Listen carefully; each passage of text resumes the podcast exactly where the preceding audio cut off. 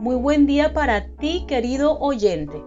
Te doy la bienvenida al podcast Estrés laboral como enfermedad mental y ocupacional. Hoy vamos a hablar de un tema que a todos nos gustaría, ya que muchas veces desconocemos cómo impacta el estrés laboral en nuestra salud mental, nuestra vida personal con los hijos, la familia, la pareja y el desarrollo en nuestra sociedad. Mi nombre es Lilian Linero Porto, psicólogo en formación de la Universidad Nacional Abierta y a Distancia UNAD Santa Marta, así que estoy encantada de poder compartir contigo cómo gestionamos el estrés laboral, cuáles son sus agentes causantes y de qué forma podemos prevenirlo. El estrés laboral es algo que la mayoría de las personas hemos experimentado en algún momento de nuestra vida y en muchas ocasiones se suele tratar esas situaciones como algo puntual, como que no constituyen un mayor problema. Por ejemplo, al realizar una tarea bajo presión dentro de un plazo que ya ha sido establecido. Cuando hablamos de estrés, estamos usando un término muy utilizado en el lenguaje cotidiano. Por lo tanto, la palabra estrés puede significar cosas diferentes para varias personas, pero cuando nos referimos al estrés desde el ámbito de la salud mental, nos referimos a algo mucho más concreto, a una forma de respuesta de nuestro organismo ante las demandas hechas sobre él. El estrés es un proceso en el que están implicadas variables fisiológicas que son desencadenadas ante una situación o estímulo, sin olvidar la percepción e interpretación cognitiva que media entre esta situación y nuestra respuesta. Las personas pueden sentirse estresadas por muchos factores diferentes. Encontramos causas comunes de estrés a corto y largo plazo.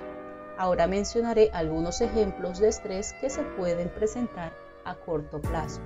Estos incluyen quedarse atascado en el tránsito o perder el autobús, una discusión con tu cónyuge o con tu pareja, problemas económicos, la entrega de un trabajo con fecha establecida, varias órdenes al mismo tiempo, carga laboral excesiva, Dentro de los muchos estresantes más comunes a largo plazo también encontramos enfermedad en la familia, recuperación de heridas, presiones de trabajo.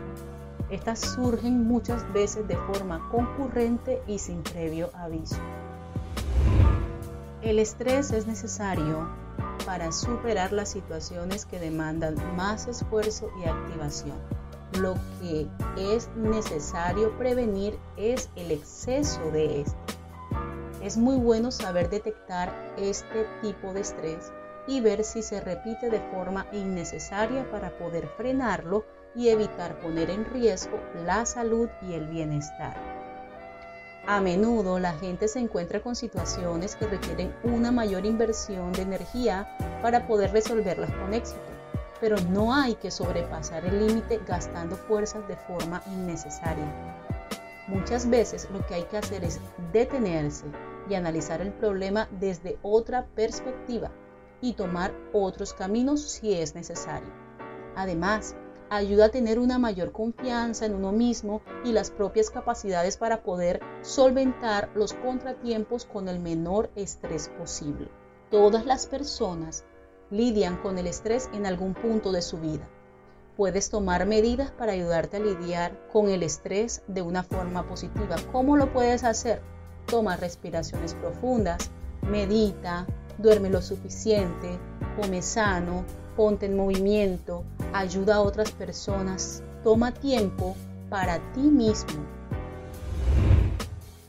Por último, es importante prestar atención a nuestro entorno. Debes prestar atención a tu entorno, ya sea laboral, escolar o familiar, para conseguir eliminar o aliviar las situaciones potencialmente estresantes más habituales. Siempre que dicho cambio esté en nuestras manos. El apoyo social es un arma esencial en nuestra lucha contra el estrés ya que percibir apoyo de los nuestros es una de las mejores formas de debilitar el efecto que dicho estrés tiene sobre nuestro organismo. Soy Lilian Linero Porto y recuerda, solo si logras serenar tu mente, alcanzarás tus objetivos.